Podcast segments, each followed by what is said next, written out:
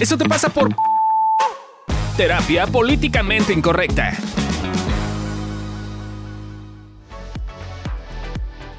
Hola, ¿qué tal? Bienvenidos a Eso te pasa por edición de pareja o en pareja o emparejados. Y hoy estaremos hablando de un nuevo tema, un tema que además creemos que es un tema que la mayoría de las parejas viven y por las cuales las mayoría de las parejas terminan, que es el tema de evitar tener conflictos. Chan, chan, chan, chan. Yo soy Adri Carrillo. Y yo soy Fabio Valdés. Y pues prepárate, toma nota, saca tu blog, porque esto se va a poner bueno. Sí. Eh, una de las cosas que pasa mucho en pareja y creo que lo tenemos como muy comúnmente es que dejamos las cosas para no tener pleitos, ¿no? Y entonces son estas pequeñas cositas las que de alguna forma todo el tiempo evitamos, no vemos, no decimos, que se van acumulando y que luego en una pelea se convierten en esos temas que salen primero, ¿no? Entonces ya no es el pleito de es que me hablaste mal, es, es que me hablaste mal y odio cómo eh, haces la, la, pasta de dientes y cómo pones el papel de baño en el baño y me caga cómo haces las cosas en el, que no lavas un traste y odio que tiras basura al lado de la cama y me parece espantosa la forma en cómo de repente masticas un chicle y no te no tolero cómo te cuesta trabajo hablar y pronunciar bien las palabras, etcétera, etcétera, etcétera. Alguien está sacando todo el conflicto que tiene. Mm. Alguien está haciendo ejemplo en este momento de lo que estamos diciendo. Porque ustedes no saben, pero pues hace unos minutos estábamos hablando de estas cosas y estaba yo balconeando a Fabio con nuestro equipo de producción. y ahora se está quejando de lo que le dije. Es cierto. Es cierto. Soy, soy un hombre más golpeado por las palabras de una mujer. Hagamos una asociación. Pobrecito, pobrecito. Pero bueno. Pero ese es el tema, ¿no? O sea, ahorita o sea, Fabio y yo estamos jugando y claramente este son el tipo de cosas que sí nos decimos. Digo, ahorita salió en forma de broma. Pero, ¿qué tanto a veces, justo por estar evitando el conflicto, hay muchas cosas que te quedas callado, callada, te las tragas hasta que eventualmente explota? Porque además el tema es que cuando estás enojado hay dos partes. Una es, generalmente no, tomas en serio a la persona que está enojada contigo, así como que dices, ah, lo hice porque está enojado. Y para continuar, sacas cosas que no tienen nada que ver con lo que realmente estás queriendo decir. Entonces, de repente ya, cuando escala la cosa, si eres una de las personas que les gusta tener la razón, escala la cosa, al rato ya estás hablando de su mamá y de tu mamá y de cómo, ¿no? Y, y no tiene nada que ver con la conversación. Entonces aquí evitemos un poquito llegar a ese punto hablando de las cosas que puntualmente nos molestan de alguna forma y así poder entrarle al conflicto. Porque entonces cuando estás en el conflicto ya puedes, digamos, con él y puedes empezar a hablar. Y sí, el conflicto es incómodo y puede ser que en el momento previo o durante la situación de la conversación conflictiva sientas mucho miedo y sientas que todo va a valer madres.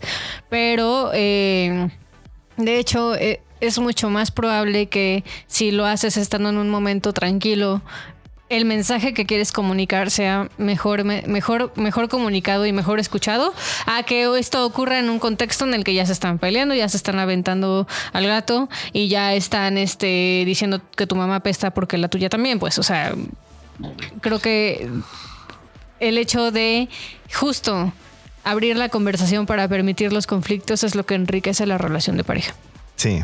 Ahora un poquito para qué hacemos esto, porque creo que es bien importante que veamos para qué hacemos esto para poder empezar a ponerle solución.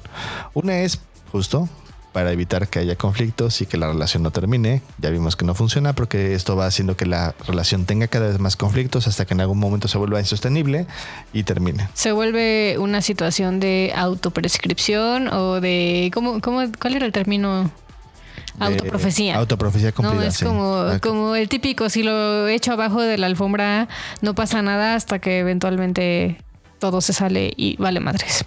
La otra es porque, porque, creemos que podemos controlar las situaciones o sensaciones incómodas. O sea, hay una parte de nosotros que dice, lo voy a superar. O sea, este tema que me molesta todos los días de mi pareja, eventualmente con el empeño, dedicación, esfuerzo, mentalidad, me va a valer madres. O sea, como el típico, ay, ni es tan importante, soy yo exagerando, yo y mis mamadas, etcétera. Cuando, pues sí, pero te molesta, ¿no? Te molesta un poco. O sea, a mí, por ejemplo, sí me molesta que de repente eh, Fabio no, no lave un plato o tire la basura en el piso. Eh, pues normalmente se lo digo, eh, porque yo ya sé que si me lo guardo y estoy recogiendo y no le digo absolutamente nada, eventualmente se la voy a aplicar de forma culera, además, porque así soy yo. o sea, voy a, hacerle algún comentario incisivo en algún momento, en público, además, porque pues así, este, sí, sí se me dio gente. Pero entonces he descubierto que de hecho cuido más mi relación si se lo digo en el momento y le digo, oye Fabio, no manches, otra vez estás de puerco, este, en, en la privacidad de nuestra casa, a que si yo voy por las calles eh, burlándome de él y diciendo cosas culeras para desquitarme de algo que ni se enteró. También es típico que creemos que de alguna forma, si discutimos una relación de pareja, es que está mal. O sea, es como ah, un. es una buena. Eh, es que yo tengo una relación tan buena que nunca discuto. A mí cuando que nunca hay problema. Ajá. es bien interesante porque la mayoría de las relaciones de pareja que llevo en pareja tienen esta idea como de no es que nos comunicamos muy bien, pero aún así tenemos problemas y cuando discutimos, discutimos terriblemente. Y, lo primero que yo hago es como decirles, pues quién sabe por qué, como un poquito de manera sarcástica. Y ya luego empezamos a ver qué es lo que pasa, porque claramente entra este fenómeno como volcán o este fenómeno como olla express, en la cual cada vez hay más presión. Y cuando sale el golpe de la discusión, se vuelve una cosa terrible. Y lo que aprenden a hacer estas parejas o estas relaciones es a discutir esas cosas. A veces entras en resolución, a veces no, pero por lo menos ya no estás acumulándolo.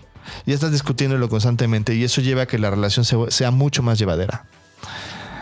Eh, otra creencia que existe es que si yo de repente discuto, le digo cosas, me vuelvo incómodo, la otra persona me va a dejar. Entonces aplicamos la de mejor no le digo nada porque si no se va. De bueno, sí, sí me molesta que eh, deje sus calzones en el piso cuando se baña. Pero mejor no le digo nada, me la trago, lo levanto yo, porque qué tal que estoy, dice y dice y chingue y chingue y entonces eventualmente se cansa de mí y se va. Y entonces desde ese lugar no digo nada. Que se junta con la otra, que es que se dé cuenta quién soy y me rechace. Así como de, híjole, es que si empiezo a hablar de este tema en el cual me molesta que vea cómo ve a su amigo Juanito, porque siento que lo ve con ojos de amorcito y entonces no, no, no sé cómo decirle que me siento celoso y no, es que no debería ser celoso, yo debería ser una persona confiada, ¿no? O Se va a dar cuenta, su mamá no me cae tan bien y él, y él siempre quiere, o ella siempre quiere que venga y pues, la neta es que yo me la paso mal, pero pues me debería caer bien mi suegra o debería tragármela, entonces mejor no digo nada porque va a ser un pedo. Entonces ya me ahorro el pedo, no digo nada, me la trago. El problema con eso, como les hemos dicho todo el capítulo, es que lo que resistes persiste, entonces se va a generar un problema más grande eventualmente. Y ya por último, porque que además es una subvariedad de esto mismo, es porque me rechazo a mí mismo y entonces digo, mi pareja me va a rechazar también, ¿no? Entonces, bueno, una cosa que me pasaba a mí es que yo durante mucho tiempo, a mí las adolescentes me gustan. ¿No? Me parecen atractivas. Adolescentes es como de 14 para arriba, ya tienen caracteres sexuales secundarios desarrollados, eso es importante para que no me acusen de pedófilo. Eh, pero el tema es que eh, yo claramente yo rechazaba eso de mí. Yo decía, es que una persona sana, una persona estructurada, una persona con, una madurez necesaria, no le pueden gustar las chavitas adolescentes, ¿no? Y entonces claramente yo no hablaba de eso, no quería mostrarlo, ¿no? Porque claramente había una parte en la cual yo sentía que mi pareja me iba a rechazar. Eh, eventualmente ya lo acepté y dije, bueno, ya la neta es que sí, no estoy, tampoco es como que las invite a salir y no, ni me las acerque, o sea, más bien como que salgo corriendo de ellas, ¿no? Este, entonces no, no es tan así, tan tóxico ni tan malo, pero ya lo sabe mi mujer y mi mujer no me dejó. Énfasis en el tan. No, no, no, es que dices tan tóxico, tan malo. O sea, ah, sí, es me que muestra que sigas pensando que hay una parte está de mí que todavía cree que está mal. Es completamente natural. ¿Sabes qué? Creo que quiero, quiero, quiero, quiero ahorrarme el juicio de ustedes. Eh, si me estás enjuiciando, mándame un mensaje para que te explique más. Fabio, por favor, por favor. Esto me cuesta trabajo, no seas malo conmigo. Pero bueno, este. Es, bueno de su corazón, se los prometo. Este es el final de este capítulo. La siguiente sesión les vamos a. Bueno, siguiente sesión, sí. El siguiente episodio les vamos a dejar una tareita de este mismo tema para que un poquito la puedan ejecutar de manera práctica, eh, que va a ser en la parte 2. Entonces, nos veremos. Bye. Este audio está hecho en Output Podcast.